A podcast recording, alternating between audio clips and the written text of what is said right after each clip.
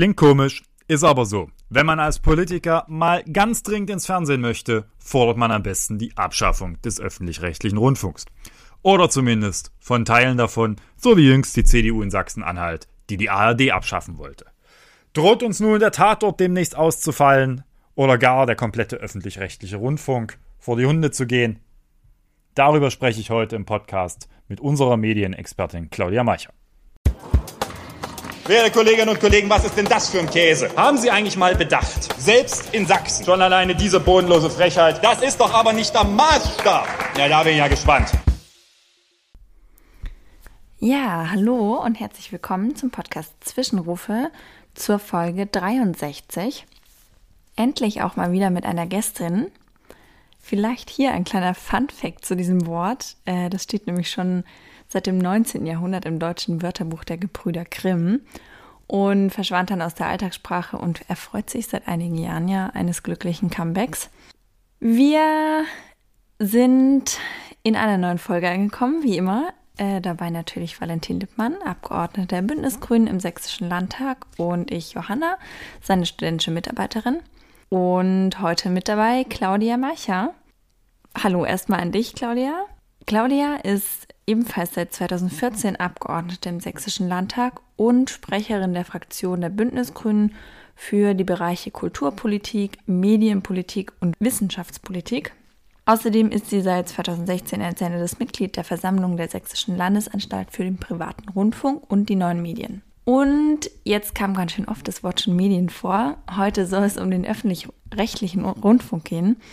Zuletzt ja in Sachsen-Anhalt zum Beispiel wurde die Diskussion oder die Vorwürfe um den öffentlich-rechtlichen wieder ausgegraben und die Debatte wird ja häufig mit recht radikalen Argumenten geführt, wie die ARD soll direkt ganz abgeschafft werden oder besser gleich der gesamte öffentlich-rechtliche Rundfunk oder die Beiträge sollen erhöht werden, um das Angebot vielleicht sogar zu erweitern. Und auch aus Sachsen-Anhalt kam ja die Abstimmung gegen die Erhöhung des Beitrages. Vielleicht äh, gliedern wir das heute in drei Teile, wäre mein Vorschlag. Einmal können wir vielleicht über das Positionspapier der sächsischen Grünen Fraktion sprechen, was im Oktober im vergangenen veröffentlicht wurde. Ähm, als zweites würden mich vielleicht auch die rechtlichen Perspektiven, speziell von Valentin, interessieren zu den sogenannten Rundfunkurteilen des Bundesverfassungsgerichts. Und als dritten Punkt könnte man ähm, generell über die Bündnis 90, die Grünen Position zu allgemeinen Medien sprechen, also welche Verantwortungen da wo liegen. Genau, ich würde mal starten. Eure Fraktion hat im letzten Oktober ein Positionspapier veröffentlicht bei dem es um die Weiterentwicklung und die Reform des öffentlich-rechtlichen Rundfunks ging. Da heißt es unter anderem, dass Einschränkungen verhindert werden sollen. Bedeutet das, dass der öffentlich-rechtliche Rundfunk ausgebaut werden soll? Unter anderem wird da eine Reform, also Veränderungen gefordert. Was bedeutet das vielleicht im konkreten Fall? Also gibt es da konkrete Vorschläge? Ja, hallo Claudia. Wir haben uns entschieden, mal ein bisschen mit dir über öffentlich-rechtlichen Rundfunk zu reden. Ein Thema, das ja in den letzten Wochen und Monaten immer mal wieder größere Beliebtheit oder zumindest äh, öffentlicher Diskussionen sich erfreut hat. Ob nun Beliebtheit, darüber kann man trefflich streiten. Und ich glaube ja, vielen ist jetzt in den letzten Tagen, ja, Wochen diese Diskussion in Sachsen-Anhalt aufgefallen, den die, wo die CDU Sachsen-Anhalt, die ja offenbar sowieso so ein bisschen die Verirrten im Medienbereich zu sein scheinen, wir sind ja immer mal bei dem Thema gut unterwegs, kommen wir ja vielleicht später noch zu, die Abschaffung der ARD gefordert haben. Woher kommen solche Forderungen? Also mir würde das ja nicht einfallen. Hm. Ja, ist in der Tat eine spannende Frage.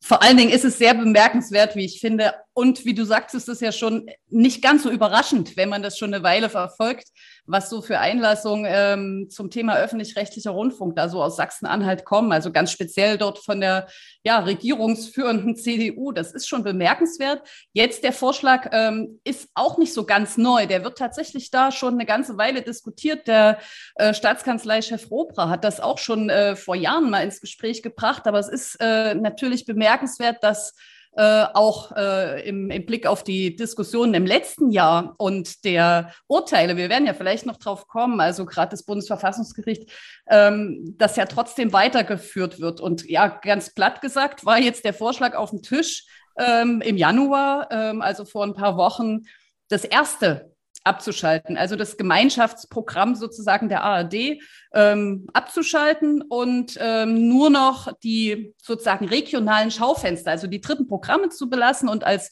nationales Programm des ZDF sozusagen weiterzuführen. Das war schon in so einer Deutlichkeit, wie das da rausgehauen wurde, erstaunlich. Wurde dann ja ein Stück weit zurückgerudert, aber nichtsdestotrotz heißt das ja klar Abschaltung des Erste. Zwar nicht sofort, das wurde dann so ein bisschen zurückgeholt, sondern eine Langfristversion, äh, eine Perspektive, eine Vision, um das zu machen. Noch spannender finde ich aber, mit was es begründet wurde, nämlich tatsächlich ähm, mit den Inhalten, die nicht passen. Also zu viel Klimaschutzberichterstattung, zu wenig Mehrheitsmeinung. Ja, also äh, sozusagen das, was, was wirklich ähm, komplett gegen die Rundfunkfreiheit, die Pressefreiheit verstößt und wo es ja tatsächlich auch schon einige Gerichtsurteile zu gibt. Und ja, ich bin ähm, gespannt, auch wie es weiter diskutiert wird. Das hat ja einen ziemlichen Aufschlag gegeben. Und es ist eben, ja, so für mich so bedeutend, weil es ja nicht einfach nur eine Provinzposse ist, sondern wie gesagt, äh, die regierungstragende Fraktion ähm, ja, eines, eines Bundeslandes. Hm. Ich finde es spannend, was du sagst, dass das quasi inhaltlich begründet war. Bisher waren ja solche Aufschläge in der Öffentlichkeit immer mit Kosten begründet. Also ich glaube, in der Vergangenheit wurde ja auch schon mal von einer anderen Partei die Abschaffung des ZDFs gefordert. Dann äh, sich ja regelmäßiger Beliebtheit die Frage, ob man so viele Rundfunkanstalten bräuchte, wie wir momentan haben. Da werden dann immer Fusionen diskutiert. Äh, jetzt aber oder bis in der Vergangenheit ja immer unter der Frage der Kosten vor allem, also insbesondere die FDP, die ja nun auch nicht gerade als die großen Anhänger des öffentlich-rechtlichen Rundfunks gelten, erzählt ja immer alles zu teuer, zu wenig innovativ und deswegen verschlankt. Jetzt sagst du, das hat vorrangig inhaltliche Gründe. Ähm, das ist ja eine, eine Entwicklung, die ja auch in Sachsen-Anhalt nach meiner Wahrnehmung ja auch in Bezug auf Diskussionen um den, den, den Gebührenstaatsvertrag in der im letzten und vorletzten Jahr ja auch schon sehr stark geprägt war, wo es ja am Ende dazu führte, dass der Staatsvertrag erstmal nicht ratifiziert werden kann. Wie ist so dein Gefühl? Ist das, ist das zunehmend, dass quasi hinter dem vermeintlich zu teuer auch immer mehr inhaltliche Debatten in diese Frage der Rundfunkstaatsverträge reinfließt?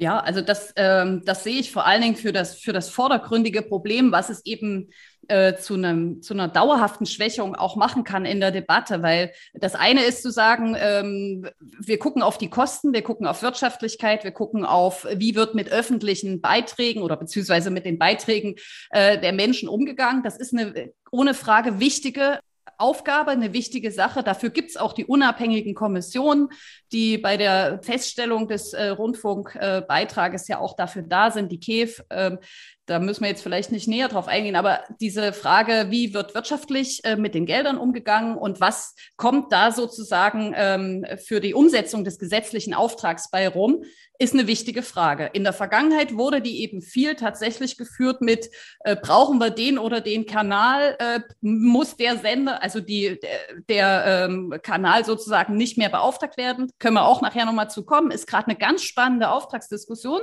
die in der Tat ja auch berechtigt ist. Nur unter dem äh, Argument Kostensparung diesen zu führen, halte ich jetzt nicht für sinnvoll. Aber der große Unterschied ist tatsächlich, wenn politische Kräfte äh, eben diese Frage, was ist eigentlich der öffentliche Auftrag, was sollen eigentlich die öffentlich-rechtlichen in unserer Gesellschaft leisten, ähm, damit verbinden, äh, wie sie finanziert werden und wie hoch die Finanzierung ist. Und das ist aber auch nicht ganz neu, dass die CDU das macht. Wie gesagt, jetzt, die CDU in Sachsen-Anhalt, die Diskussion dort, jetzt äh, war jetzt klar die Position bei dem Abschalten, ähm, ja, da werden zu viele Minderheitenmeinungen und so weiter gebracht. Aber in der Vergangenheit, und das finde ich spannend bei der Debatte um die letzte Rundfunkbeitragserhöhung, die ja durch alle Parlamente nach einem dreistufigen Verfahren, was unabhängig ist, dann durch muss, da war ja ähm, auch da schon ähm, die Frage, ähm, zum Beispiel ist das Angebot von Funk, was ja explizit für, für die junge, ähm, ja, jugendliche Zielgruppe ist, es sind da einzelne Beiträge, die da als Satirebeiträge gelaufen sind. Aufgrund diesen, die wurden dann kritisiert und gesagt, da, da ist jetzt das Maß voll und deswegen wird die äh, wird Sachsen-Anhalt dem Beitrag nicht zustimmen. Das geht hin bis zu einzelnen ähm, Journalisten, die nicht genehm sind, die dann auch namentlich genannt werden. Also das muss man sich mal vorstellen. Diese Dimension ist eben nicht mehr eine reine äh, Kostenspardebatte, die ich schon für schädlich halte, weil man die wenn man sie führt, verbinden müsste mit, was wollen wir eigentlich anders haben, ähm, sondern sie ist tatsächlich noch eine Debatte, ähm, von ähm, direkten politischen Eingriff auf die Inhalte und auf die ähm, Formate und so weiter. Und all das äh, ist in Deutschland ganz klar ähm, geschützt vor Staatseingriffen. Da gibt es viele Urteile zu, dass das staatsfern äh, sein muss, zu Recht. Und äh, das wird eben damit immer wieder hinterfragt und dann so eine schleichende Normalisierung äh, im Diskurs äh, damit äh, geführt. Und ich finde halt gerade eine Regierungspartei, die hat die Verantwortung, die Grundprinzipien dieser Presse Presse- und Medienfreiheit und dieses, dieser Unabhängigkeit des Öffentlich-Rechtlichen nicht noch Vorschub zu leisten, weil genau die Argumente hören, hört man ja aus dem populistischen Bereich.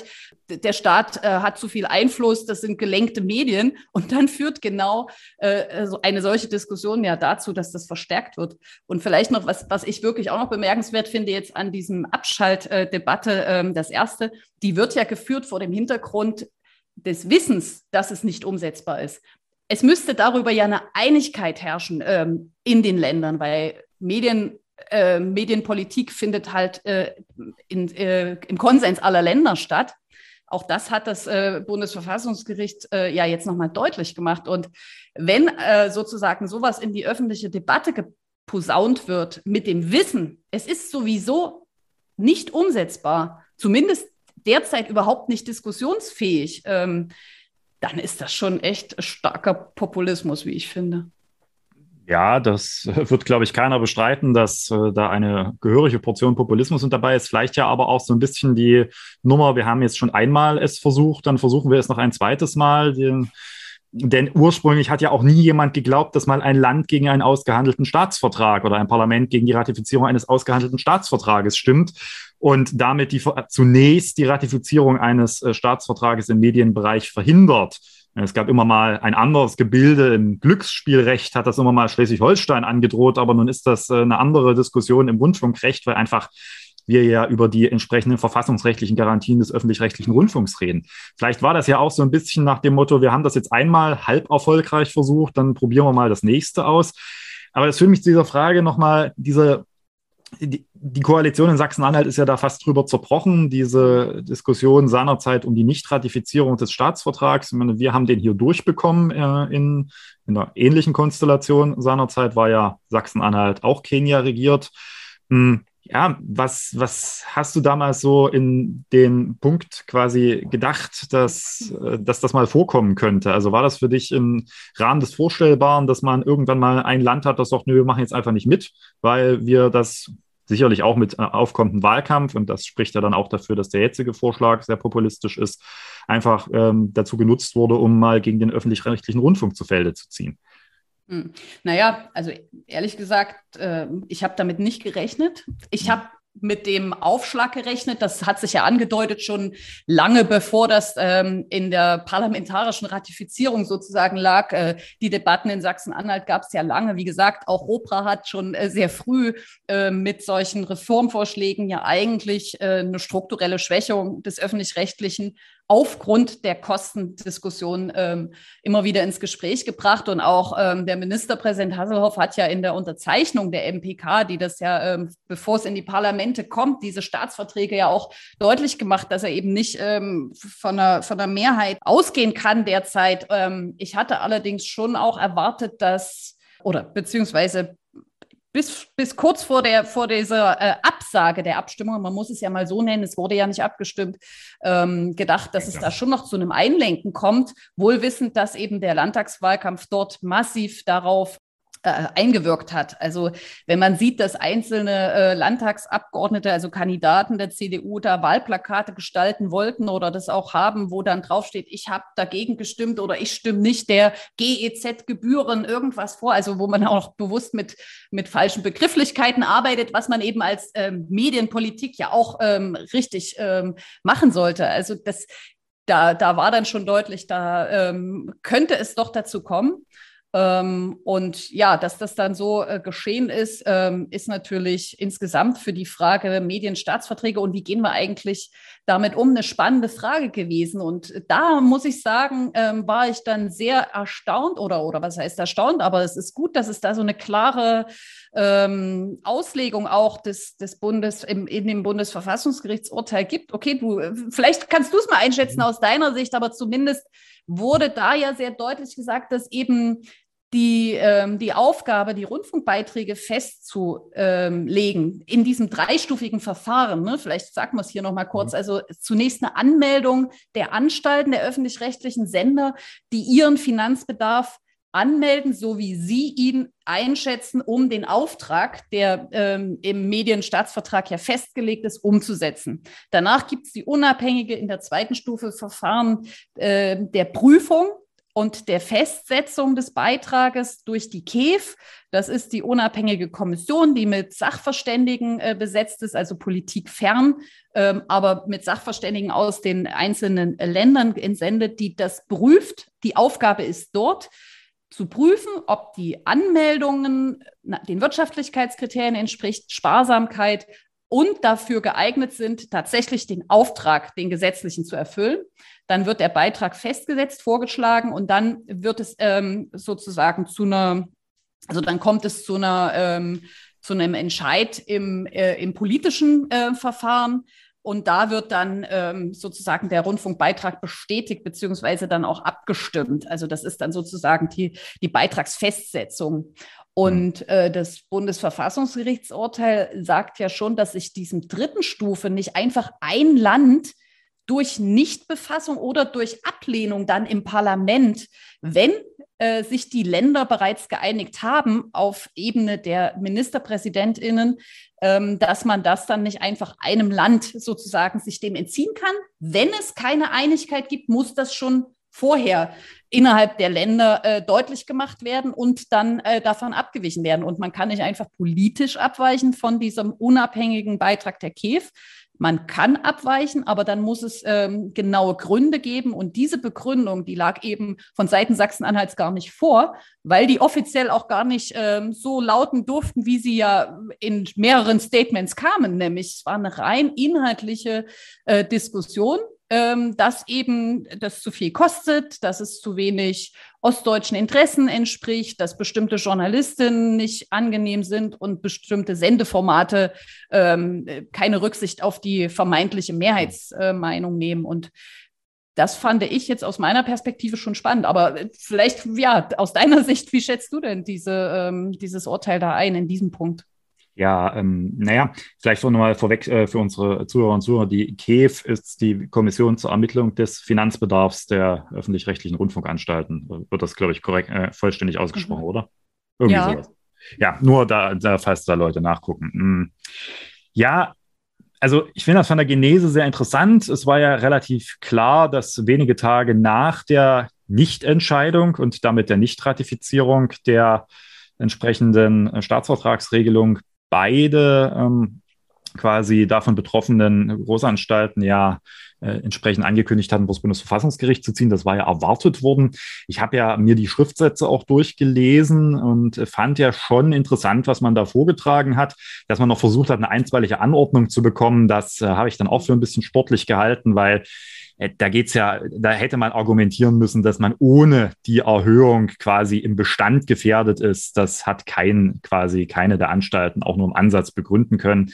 Aber es war allen klar, dass natürlich in der Hauptsacheentscheidung mit Blick auf die Judikatur des Bundesverfassungsgerichts es relativ klar ist, dass das, was Sachsen-Anhalt dort gemacht hat, nicht geht. Ich glaube auch schon, dass in einem Punkt das Ganze natürlich ein bisschen auch eine Neufortbildung ist, die vielleicht sogar ein bisschen mit Vorsicht zu genießen ist. Denn das Bundesverfassungsgericht hat in der Entscheidung ja nicht ganz äh, den quasi Argumenten gefolgt, die von Seiten der Antragsteller vorgebracht wurden, die ja quasi die Finanzaussagen und das, was von der KEF bestätigt wurde, quasi als unverrückbar durch den politischen Raum darstellten, ja, die ja gesagt haben, es ist quasi weder den Landesparlamenten und auch schon den Ministerpräsidentinnen und Ministerpräsidenten quasi genommen, in diese äh, Überlegung der KEF einzugreifen, weil nur das sei der objektiv festgestellte Bestandteil, was für die Aufgabenerfüllung des öffentlich-rechtlichen Rundfunks und damit für die quasi Gewährleistung seiner Bestandsgarantie notwendig sei. Und Tatsache war das auch für viele also die Erwartung, dass das Bundesverfassungsgericht an dem Punkt auch sagt, ja, das ist quasi immer, ne, deswegen gibt es diese Kommission, deswegen gibt es quasi diese Objektivierung des Verfahrens. Und ich glaube schon, dass ein bisschen, und das hat auch mich dann, das heißt, überrascht jetzt vielleicht nicht, aber das sehe ich schon als eine gewisse Hintertür in dieser Entscheidung, dass das Bundesverfassungsgericht ja gesagt hat, naja, die Länder können schon von der Empfehlung abweichen mit Begründung und gemeinsam. Es darf bloß nicht eins alleine tun. Und das öffnet natürlich Perspektive schon Tür und Tor für den Versuch, gerade, also bin gespannt, wie das in den zukünftigen Staatsverträgen abläuft, quasi von der KEF-Empfehlung doch deutlicher abzuweichen und sich dann halt gemeinschaftlich in irgendeiner Weise dann auf einen, auch möglicherweise innerhalb der äh, Länder in irgendwelche Kompromisslösungen zu ergehen, nach dem Motto, wir wollen aber deutlich weniger und äh, so weiter. Und das sehe ich schon, dass da das Bundesverfassungsgericht eine gewisse Tür aufgemacht hat. Deswegen ich das Ganze zwar positiv in der konkreten Situation, aber so für die Perspektive doch etwas kritischer betrachten würde, weil einige quasi oder viele auch Juristen und Juristen gerade aus dem, ich sage es mal, Rundfunkverfassungsrecht da, und sie haben sich ja auch explizite Expertinnen und Experten dort als Bevollmächtigte geholt, doch davon ausgegangen sind, dass das Bundesverfassungsgericht an der Stelle klarer auch die Handlungs- oder quasi die Eingriffsfähigkeit auch der Länder weiter einschränkt was nicht gekommen ist. Von daher bin ich da ein bisschen skeptischer, das gebe ich durchaus zu. Aber natürlich in der konkreten Situation, dass kein einziges Land jetzt sagen kann, einzeln, ich will das nicht und dann geht es nicht, das ist klar. Das war aber auch erwartbar. Hm. Ja, vielleicht noch ein Punkt dazu. Also es ist ja auch in der Vergangenheit schon passiert, dass ähm, nach KEF äh, Vorschlägen doch auch abgewichen wurde, aber eben mit der Begründung. Also wir hatten die Debatte, als damals die Umstellung von GEZ auf Haushaltsabgabe, also von Geräteorientierung auf Haushalt, äh, dass dann in der nächsten äh, Finanzierungsperiode auch vorgeschlagen wurde, aufgrund des höheren Einnahmevolumens sozusagen stärker den Beitrag zu senken. Er ist ja auch gesenkt worden, aber nicht in dem Umfang, der damals auch äh, im Gespräch war. Also da haben die Länder gemeinsam gesagt, ähm, aufgrund der dann langfristigen Entwicklung weiter weichen wir davon ab. Also insofern ist erstmal gut diese Bestätigung. Spannend ist die aber auch vor dem Hintergrund, dass natürlich nach diesen, ähm, dieser, dieses äh, Nicht-Entscheids, so nenne ich das mal immer von Sachsen-Anhalt, also eigentlich der Verweigerung, ähm, das ähm, ins parlamentarische Verfahren zu geben, beziehungsweise zu bestätigen und ratifizieren, ja auch immer wieder durchaus auch medienpolitisch die Debatte aufkam, ist das eigentlich langfristig möglich, dass quasi ein Land sowas blockiert oder müssen wir eigentlich über auch Mehrheitsentscheidungen im Medienrecht nachdenken? Und das macht natürlich, und da gebe ich dir recht, äh, wirklich Tür und Tor auf. Ne? Äh, erstmal klingt es so wie, ja, kann es sein, dass ein Land es verhindert, dass eben ähm, diese Finanzierung so angepasst wird, wie sie auch notwendig war, um diesen gesetzlichen Auftrag zu erfüllen. Äh, auf der anderen Seite kann das natürlich dann Tür und Tor öffnen für ähm, ja, Länder, die, und da ist Sachsen-Anhalt sicher nicht alleine, ne? Also ich meine, es gibt auch bei uns in Sachsen einige, die diskutieren, muss das denn alles so sein und hätte man das nicht auch so, ähm, die dann eben, da, oder was dann dazu führt, dass man nicht dazu kommt, dass mal ein Land abweicht, sondern plötzlich alle sich so ein bisschen aus der politischen Verantwortung nehmen, weil vermeintlich gibt es ja eine Mehrheit, die das dann trotzdem organisiert. Weil man muss auch mal sehen, es ist ja nicht so, dass jetzt auch alle ähm, innerhalb der CDU, auch in Sachsen-Anhalt, da jetzt total äh, kritisch dem öffentlich-rechtlichen Rundfunk ein, also eingestellt sind. Und auch hier in Sachsen gibt es da sehr unterschiedliche Einstellungen. Ähm, aber man versteckt sich dann vielleicht vor so einer Entscheidung. Und das, ähm, das finde ich, das hat schon das Urteil nochmal klar gemacht. Nicht, man kann nicht abweichen, aber äh, klar unter Begründungen. Und die müssen natürlich verfassungsgemäß sein. Also die müssen was damit zu tun haben, wird der Finanzierungsdanke und die, die also es sind keine anderen Gründe, sprechen keine dagegen, aber das dürfen natürlich keine inhaltlichen sein. Das wurde ja sehr deutlich in dem Urteil auch nochmal klar gemacht. Also die Staatsferne wirklich, die wurde sehr klar rausgestellt. Und ein dritter Punkt, ähm, den ich äh, beachtlich finde in diesem Urteil, weil es eigentlich gar nicht so sehr unmittelbar mit dieser Frage Zustimmung zu tun hat zum, zum Rundfunkbeitrag ähm, einheitlich alle Länder, das ist die Frage der der Aufgabe des öffentlich-rechtlichen, gerade in einer veränderten Medienwelt. Und ähm, diese Stärkung, die dort nochmal wiederholt, auch in einem äh, Urteil zum, zum Thema ähm, Rundfunkstaatsvertrag, beziehungsweise wir reden ja jetzt über den Medienstaatsvertrag, das ist ja auch schon eine Fortentwicklung, äh, was der Auftrag eigentlich ist ähm, des öffentlich-rechtlichen. Also das wurde nochmal sehr deutlich herausgehoben.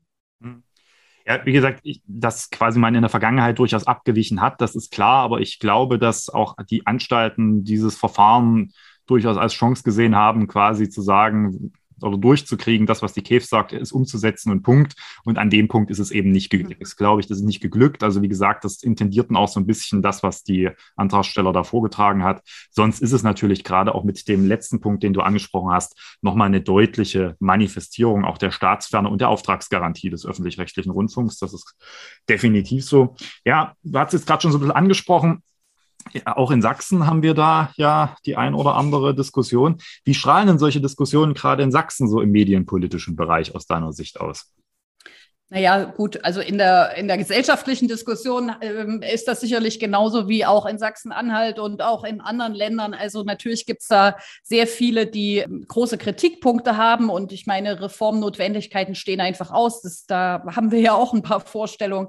Ähm, Im medienpolitischen Bereich gibt es natürlich auch äh, hier und da die ähm, Kritiker. Ich meine, wir hatten auch ähm, auf Seiten der CDU in Sachsen ähm, heraus die, die Position, man muss erst mal gucken, ob man dem zustimmt zustimmen kann, dem Beitrag. Also im, äh, als die Ministerpräsidenten und Präsidentinnen da entschieden haben im Frühjahr, da gab es ja durchaus auch in Sachsen die Debatte. Aber das muss man auch sagen, wir haben eben sehr klar auch im Koalitionsvertrag hier vereinbart, dass äh, wir den öffentlich-rechtlichen nicht äh, in seinen Entwicklungschancen beschränken, in seiner Bestandsgarantie, dass der öffentlich-rechtliche Rundfunk eine große und wichtige Rolle für die Demokratie hat, dass wir ihn stärken, dass wir an dem dualen ähm, ähm, Rundfunksystem festhalten, sprich, dass es eben auch äh, eine äh, Bedeutung gibt für den öffentlich-rechtlichen in all seiner breiten Auftragspalette, ähm, die er im Moment hat. Also ähm, es gibt die Diskussion ja durchaus in der Medienpolitik auch hier, ähm, den öffentlich-rechtlichen zu beschränken auf Kultur und äh, Information, äh, Bildung. Also sprich wirklich zu einem, ähm, ja, eine Beschränkung zu machen, alles, was den fiktiven Bereich Unterhaltung und so weiter angeht. Und wir haben damals im Koalitionsvertrag sehr klar gemacht, dass wir das nicht wollen, dass wir das nicht mittragen. Und deswegen ist es hier so, dass, dass ich da auch nicht äh, Befürchtung hatte, dass wir uns da nicht dran halten. Und mhm. das äh, haben wir eben als Koalitionspartner jetzt auch umgesetzt. Und äh, deswegen haben wir das natürlich beobachtet, dass es diese Diskussion immer wieder gibt und dass nicht alles, was wir da auch formulieren konnten, jetzt alle teilen. Das ist klar. Aber da bin ich ganz zuversichtlich, das weiter zu diskutieren. Aber die Frage tatsächlich, ähm, was Unterhaltung, Fiktion und so angeht, ne, da gibt es schon die ein oder anderen Stimmen, die sagen, okay, das sollen die Privaten machen. Und der öffentlich-rechtliche Rundfunk soll so eine Art Phoenix äh, im Großformat werden. Genau, der soll so ein hm. bisschen zusammengedampft werden. Hm. Ähm, und das verkennt natürlich total die gesellschaftliche Relevanz von Fiktion, also von innovativen Formaten auch im fiktiven Bereich. Also selbst, also natürlich mal ganz plakativ den Tatort, wenn man das sieht. Also ich weiß, es gibt immer die Debatte, Debatte zu viel Krimis und wie auch immer. Aber im Tatort, das ist äh, zum Beispiel eine Möglichkeit, ganz klar gesellschaftliche ähm, Diskurse auch zu verhandeln. Und das erreicht eben auch in anderen fiktiven Bereichen Bereichen im, im, im Film, aber auch in der Unterhaltung, wenn sie ähm, natürlich auch Standards entspricht. Das ist ja die andere Sache, die natürlich auch festgelegt sein soll. Also natürlich sollen sich die öffentlich-rechtlichen von, äh, von den privaten unterscheiden, aber sie sollen aus unserer, aus meiner Sicht natürlich nicht eingeschränkt werden, nur auf so ein Spartenprogramm, äh, äh, Klammer auf, Klammer zu, was man dann irgendwann mal ähm, anders finanzieren könnte. Also die Debatten sind ja ähm, da. In Großbritannien sehen wir das, wozu das führt. Und ähm, da haben wir, bin ich froh, auch klar im Koalitionsvertrag geschrieben, dass wir das hier nicht wollen. Und deswegen haben wir vielleicht hier die Debatten jetzt nicht so stark, wie das zum Beispiel in Sachsen-Anhalt tatsächlich war.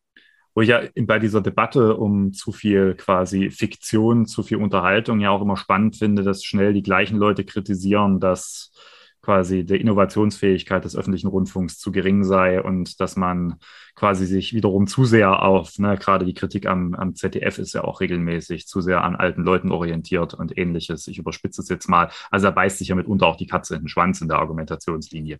Lass uns aber mal genau über diesen Punkt reden, über die Frage, was, was ist denn eigentlich so unser Bild des öffentlich-rechtlichen Rundfunks? Die Fraktion, also die Landtagsfraktion hat letzten Oktober ein Positionspapier veröffentlicht, was du ja maßgeblich verfasst hast, äh, in dem es eben um die Weiterentwicklung des öffentlich-rechtlichen Rundfunks geht. Das ist ja, wenn man so denkt, was wir jetzt gerade besprochen haben, klingt das ja wie ein einziger Verteidigungskampf quasi gegen Angriffe. Das ist es ja aber nicht. Es gibt ja auch genau eben diese Diskussion über die Weiterentwicklung des öffentlich-rechtlichen Rundfunks. Und ich finde da ein Zitat sehr interessant, was äh, von dir stammt, Claudia ich zitiere, die Anstalten sollen ein starkes, gemeinwohlorientiertes Gegengewicht zu privaten Plattformen bilden, mediale Innovation antreiben und Formate zur gesellschaftlichen Verständigung entwickeln. Das ist ja ein sehr hehres Ziel. Aber ja, was ist so unser, unser Bild äh, von einem modernen öffentlich-rechtlichen Rundfunk? Hm. Ja, also äh, tatsächlich ist äh, unser Bild ähm, zu fragen, was wollen wir eigentlich mit den öffentlich-rechtlichen Medien, sage ich da immer gerne, gar nicht unbedingt Rundfunk. Ähm, erstens, weil tatsächlich auf dem Tisch liegt, dass es eben die technischen Veränderungen gibt, ein ganz anderes äh, mediales Nutzungsverhalten. Ähm, das ist jetzt nichts Neues und irgendwie total Innovatives, sondern das ist einfach die Entwicklung, die wir in den letzten Jahren schon gesehen haben. Sprich, die Orientierung auf lineares Fernsehen oder Radio, aber bei Fernsehen noch mal deutlicher und ähm, genaue äh, Zielgruppenorientierung auf das Format, Beauftragung von Kanälen, also so wie es derzeit ja auch noch ist, ähm, das entspricht überhaupt nicht mehr der äh, medialen Nutzung. Und das betrifft nicht nur die junge Zielgruppe, sondern das sehen wir ja alle. Also dass äh, die Frage, ähm, wann will ich welches öffentlich-rechtliche Angebot nutzen? Äh, das, das hat was damit zu, gehe ich in die Mediathek, wer nutzt noch wirklich lineares Fernsehen? Da hat sich in den letzten Jahren ganz viel verändert. Aber es ist jetzt, wir sind jetzt an dem Punkt auch zu fragen, was muss man noch weiterentwickeln? Also rein über eine gute Mediathek zum Beispiel zu reden oder über eine, ähm, wo, wo alle Angebote auch lange nachzusehen sind. Das ist wichtig. Das haben wir in den letzten Jahren schon gemacht.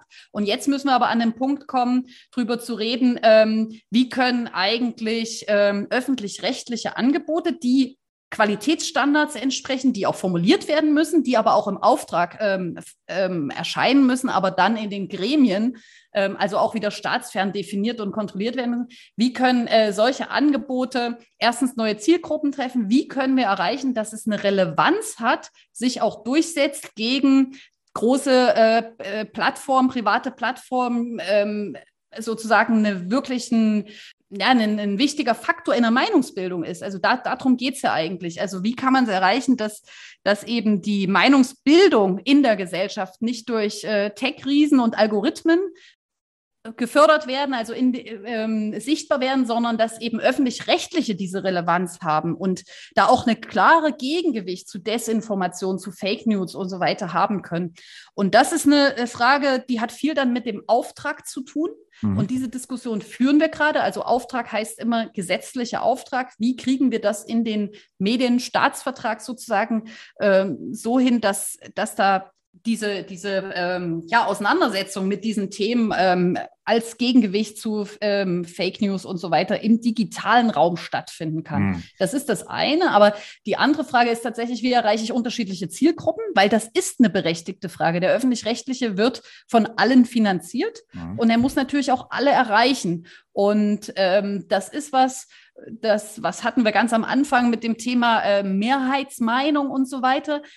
Ich äh, finde, wir müssen die Debatte darüber führen, wie die nach Relevanz sortiert die Vielfalt abgebildet wird. Und das kann halt äh, äh, nicht heißen, dass sozusagen nur da äh, die Positionen oder Beiträge kommen, die eben die Mehrheitsmeinung sind, sondern die ähm, die, die, Themenvielfalt ist die Relevanz in der Gesellschaft. Und der öffentlich-rechtliche, das haben wir mit unserem äh, Papier und auch mit unseren Vorschlägen äh, versucht sichtbar zu machen, äh, sollte eben die Möglichkeit bekommen, also den Auftrag bekommen, nicht nur ähm, ähm, sozusagen eigene ähm, Inhalte zu, auf, auf, in Mediatheken zu stellen, sondern sozusagen auch eine ähm, ja, vermittelnde Rolle, eine äh, Position gegeneinander ähm, oder miteinander zu verhandeln Handeln, also ein Ort sein, eine Plattform, ein Kommunikationsnetzwerk. Also man kann da ganz viel sich denken, sich dahin weiterzuentwickeln, eben auch ähm, ja, äh, Beiträge auch zum Beispiel, äh, also Diskussionsbeit, nicht Beiträge, aber Diskussionsort, Debattenort zu sein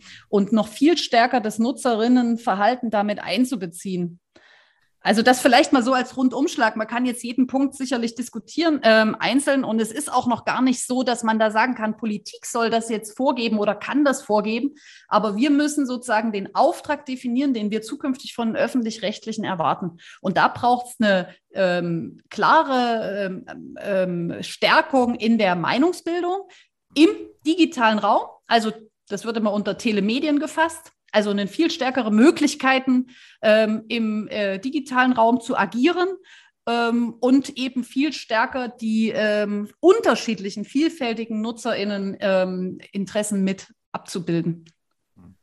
Quasi den öffentlich-rechtlichen Rundfunk noch stärker in so eine Art Raum von gesellschaftlicher Diskursrelevanz entwickeln. Ne? Verstehe ich quasi jetzt darunter als Ziel. Also klar, ne, nicht nur Unterhaltung, das ist klar, aber vor allem bei denen, wenn es um Positionierung geht, dann quasi eher so auch Diskurse anstoßen und ja. Diskurse vermitteln. Naja, und vor allen Dingen auch Debatten moderieren. Vielleicht mhm. ist das nochmal wichtig. Also wirklich in einem unabhängigen Journalismus, der eben Qualitätskriterien ähm, erfüllt, äh, Debatten, die stattfinden, moderieren, also sozusagen nochmal deutlich machen äh, und sich auch dadurch von den subjektiven Beiträgen, die wir ja überall sehen und auch von den ähm, also Fa Fake News, das sind ja von vielen verschiedenen Richtungen sozusagen abgrenzen, indem es einen Ort gibt, wo Debatten geführt werden können und äh, wo sie moderiert werden, wo sie zusammengefasst werden, wo Meinungsbildung quasi auch in den hm. sozialen Medien äh, stärker geführt werden können. Das ist ja im Moment ähm, da gibt es ganz viele Beispiele und gute Ideen. Es gibt ähm, auch äh, gute Konzepte oder, oder ähm, Dialogformate zum Beispiel, wo viel stärker die, die ähm, Nutzerinnen mit einbezogen werden, ähm, wo es einen Austausch gibt, auch zwischen ähm, Anstalten und Nutzerinnen. Und da, da muss ein Ort geschafft werden, dass eben unterschiedliche Sichtweisen und Themen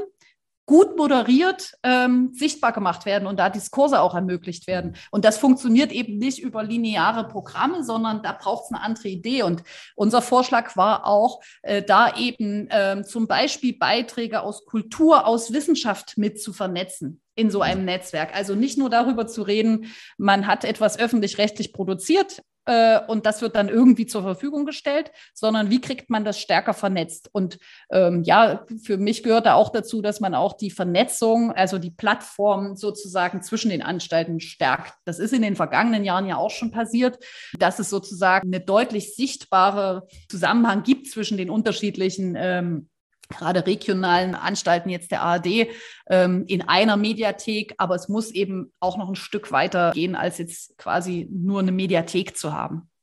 Hm.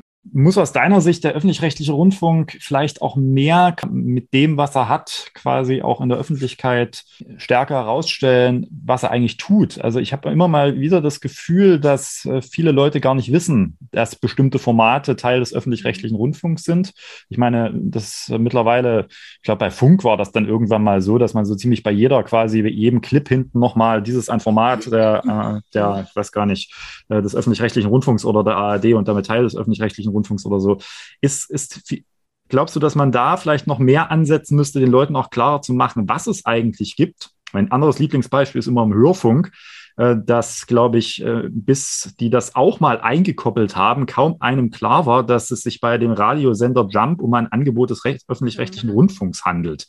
Die dachten wahrscheinlich, sie hören Privatradio. So, mhm. und das ist das vielleicht auch eine Schwäche, dass man zu wenig quasi mit dem buchert, was man hat. Ja, das sehe ich auf jeden Fall so. Also und deswegen ist diese ähm, Entwicklung hin zu einer gemeinsamen Plattform. Hm. Ich würde immer gerne noch reden, vielleicht noch ähm, mehr zu einem eben Austauschnetzwerk. Ne? Hm das, da gibt es Überlegungen und das ist absolut notwendig, weil öffentlich-rechtliche Inhalte eben nicht mehr an einzelne Kanäle so gekoppelt sein können, sondern die Kooperation miteinander und auch der, die Synergien sozusagen, das, was man ähm, vor Jahren auch schon innerhalb einer Anstalt, zum Beispiel beim MDR gemacht hat, Synergien zu nutzen zwischen ähm, linearen Angeboten, äh, zum Beispiel News, also äh, Nachrichten, ähm, der Online-Redaktion und so weiter, also unter Trimedialität hat man das immer genannt. Das muss man jetzt auch denken, glaube ich, auf öffentlich-rechtliche Inhalte insgesamt, öffentlich-rechtliche Angebote und das äh, sozusagen zu einer stärkeren Marke zu machen, also zu einem stärkeren ähm, Erkennbarkeit. Und das bei Funk ist das zum Beispiel, glaube ich, schon sehr gut ge gelungen, weil äh, eben das tatsächlich da die, die Nutzerinnen, also auch die Zielgruppe, da abholt, wo sie sie abholt ähm, also das wird ja überall ausgespielt. Das ist ja jetzt nicht eine Sache, die auf Mediatheken ausgespielt wird, sondern tatsächlich auf den Plattformen auch. Ähm, aber das äh, stärker einzubinden, also zum Beispiel kann man jetzt ja auch äh, Funkangebote in den Mediatheken trotzdem auch nachsehen. Also und äh, aber die Sichtbarkeit, das ist ein öffentlich-rechtliches Angebot, also auch als Qualitätsmerkmal und als, ähm, als Marke sozusagen, das, das muss äh, auch aus meiner Sicht wirklich nochmal deutlicher und gestärkt werden. Aber ich glaube, das, das kann man alles diskutieren. Da gibt es ja auch aus den Anstalten heraus wirklich gute Ideen. Ähm, das passiert halt alles dann, wenn wir diese Debatte einfach so offen in die Zukunft gerichtet führen.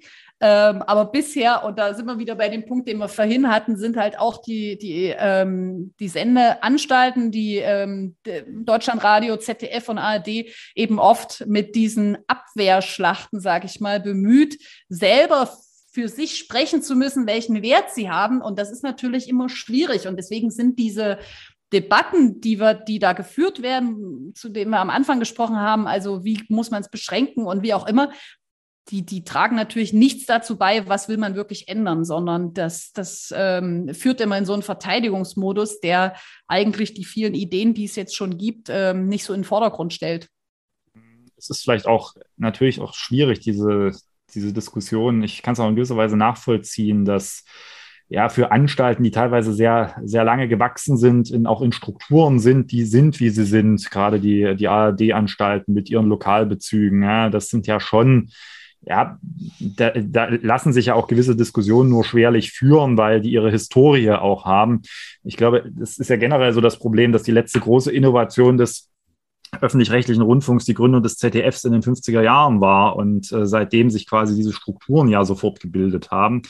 Das äh, verstehe aber schon, dass das äh, ein Punkt ist, wo man vielleicht auch, ja, ist das ein Punkt, wo Politik auch mehr quasi verlangen muss in der öffentlichen Diskussion, was diese quasi Weiterentwicklung des Auftrags angeht?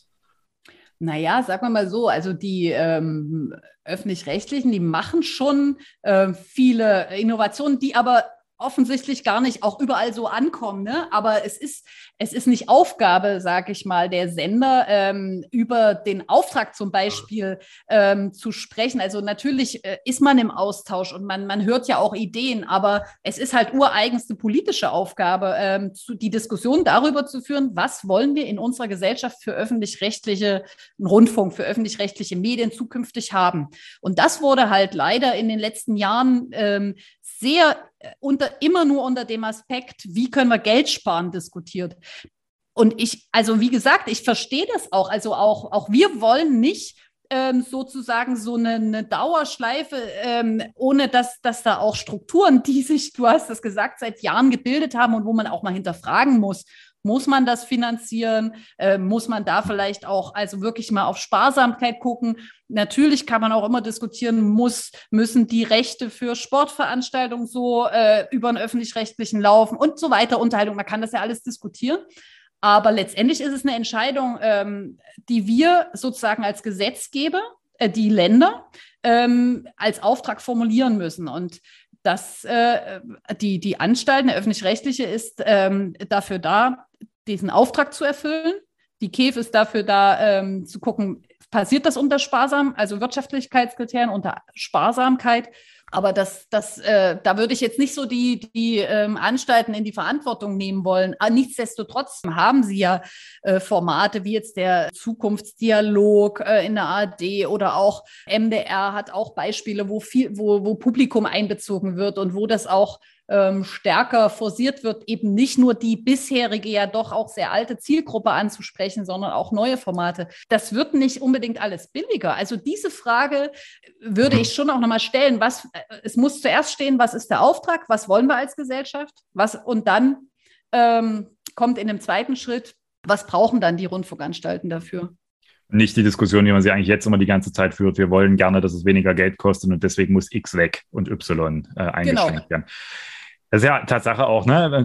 Guter öffentlich-rechtlicher Rundfunk kostet Geld und muss, glaube ich, auch sein Geld wert sein, weil wenn man das, was, was wir ja auch die ganze Zeit zu Recht sagen, uns muss die Demokratie jeden Euro wert sein, äh, dann ist der öffentlich-rechtliche Rundfunk ja als quasi Teil auch unserer äh, Demokratie ja auch etwas, wo quasi das vollständig durchschlagen muss. Und ich glaube, dass man sich vielleicht auch mit diesen Spardebatten immer kein, die, die, die Anstalten meines Erachtens, meines Erachtens auch sehr zurückhaltend immer beantworten. Ja, äh, oder in so, so einer Art schon, ja, ich will jetzt nicht sagen, gewissen Unterwürfigkeit, sondern eher in so einem Folgen, ja, ja, äh, als erstes kommt erstmal die Argument, ja, wir müssen sparen und dann äh, kommt quasi aber, äh, immer natürlich aber auch schon die, die Fährte in diese Richtung legt, dass man sagt, als erstes ist die Frage, was wir kosten und daraus machen wir fest, was wir machen. Ich fände die Diskussion Tatsache, was ist eigentlich unsere Erwartung an einen modernen öffentlichen Rundfunk in einer liberalen Demokratie, und dann gucken wir, was ist eigentlich das, was dafür an Geld benötigt wird. Und daran bemisst sich das eins, was sicherlich die anstrengendere öffentliche Diskussion sein wird, aber wahrscheinlich die zielführendere in den nächsten Jahren.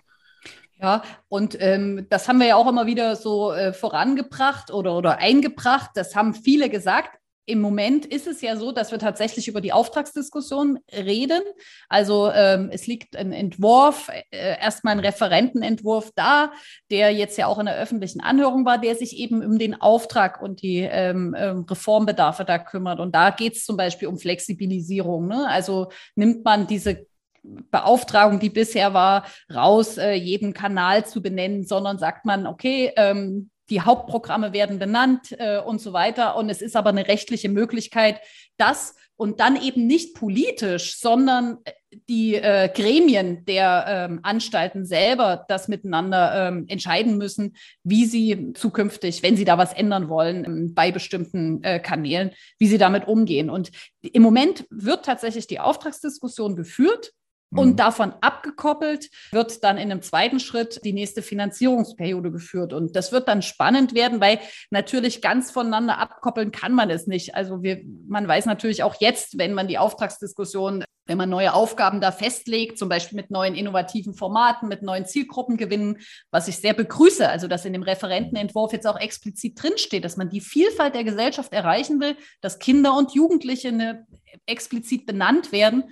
Ähm, dann muss man sich auch im Klaren sein, es wird dann in der nächsten Finanzierungsdebatte auch Fragen dazu geben, wie setzt man das dann um? Weil wenn man äh, neue, wenn man den öffentlich-rechtlichen auch zu einer sozusagen Debattenort machen will, also zu einer Moderation von Debatten, die sowieso in der Gesellschaft stattfinden, dann muss man eben auch überlegen, was heißt das für so ein Community Management, was heißt das für bestimmte Formate, die zielgruppenspezifisch sind.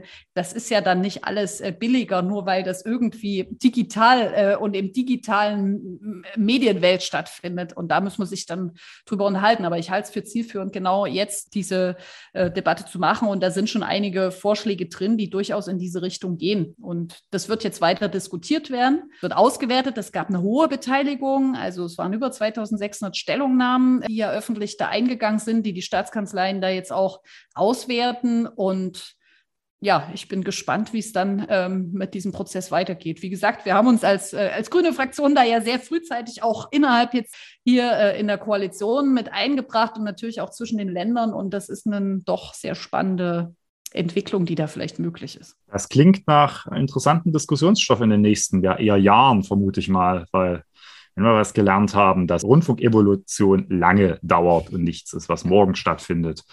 Aber und auch immer der alte Satz gilt, der Beschluss eines Staatsvertrages ist der Beginn für die Kreation des nächsten Staatsvertrages. Ja, vielen Dank, Claudia. Ich würde sagen, dass mit der Perspektive wir eigentlich ganz gut auch äh, enden können an der Stelle und würde mich an der Stelle ganz herzlich bedanken, dass wir eher über Grundsatzfragen des öffentlichen rechtlichen Rundfunks hier mal diskutiert haben.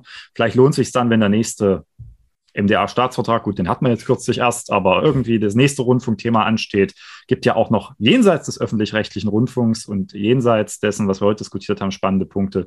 Vielleicht lohnt es sich dann nochmal darüber zu reden. Für heute würde ich erstmal sagen, vielen Dank. Ja, danke auch. und dann bis bald. Bis bald.